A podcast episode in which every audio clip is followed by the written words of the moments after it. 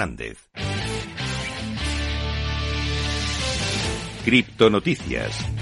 Empezamos un día más a repasar la actualidad del mundo cripto y empezamos a hablar de Rusia, que según su ministro dicen que van a legalizar las criptomonedas como forma de pago. Desde el 1 de enero del año pasado las criptomonedas ya son legales en Rusia. Sin embargo, no se pueden usar para comprar bienes o servicios. Rusia promulgó recientemente una nueva ley de criptomonedas que, aunque no cumple con la prohibición anterior, eh, sí que mantiene límites rigurosos sobre el uso de las criptomonedas como forma de pago. Sin embargo, el ministro, el ministro de Industria y Comercio, Denis Manturov, declaró ayer que Rusia tarde o temprano legalizará las criptomonedas como forma de pago, lo que indica que el gobierno y el Banco Central pueden estar acercándose a una resolución. Una noticia bastante bullish. Vamos a seguir hablando del culebrón de Terra, en este caso vamos a seguir hablando de su CEO, Do Kwon, que piensa que Terra renacerá y parece que según la votación oficial hay visos de que esto puede llegar a suceder. El cofundador de Terra, Do Kwon, proporcionó a la comunidad y a los inversores un plan de renacimiento para el ecosistema de Terra, lo que causó una controversia en la comunidad. Esto motivó una votación y lo más probable es que el voto oficial inicie el lanzamiento de Terra 2.0. Según la página de votación en Terra Station,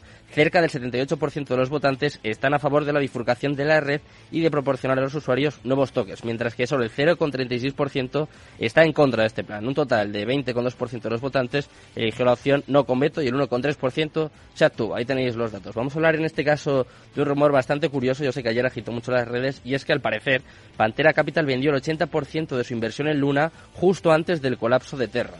Pantera Capital reconoció haber vendido el 80% de su inversión justo antes de que se produjera este desplome del ecosistema de Terra. Joey Krag es codirector de inversiones de Pantera Capital y señaló que la inversión en Luna ocurrió durante el verano de 2020 tras el debut del token en el mercado. Al percatarse de la crisis y la desvinculación de Terra USD, de la pérdida de la paridad con el dólar, Pantera Capital vendió más de sus participaciones en Luna y se quedó pues prácticamente con un 20% de su inversión. Vamos con la última noticia. En este caso vamos a hablar de uno de los exchanges más importantes del mundo, FTX US en Estados Unidos lanzará el comercio de acciones contra stablecoins. Según el anuncio, FTX Stocks será la primera plataforma que permitirá a los inversores minoristas financiar sus cuentas con monedas estables respaldadas por fiat, como por ejemplo USD Coin.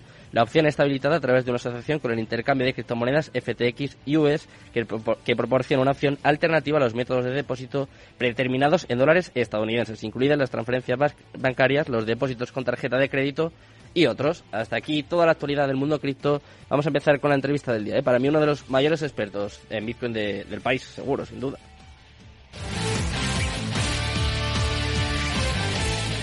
Cripto Capital con Sergio Fernández.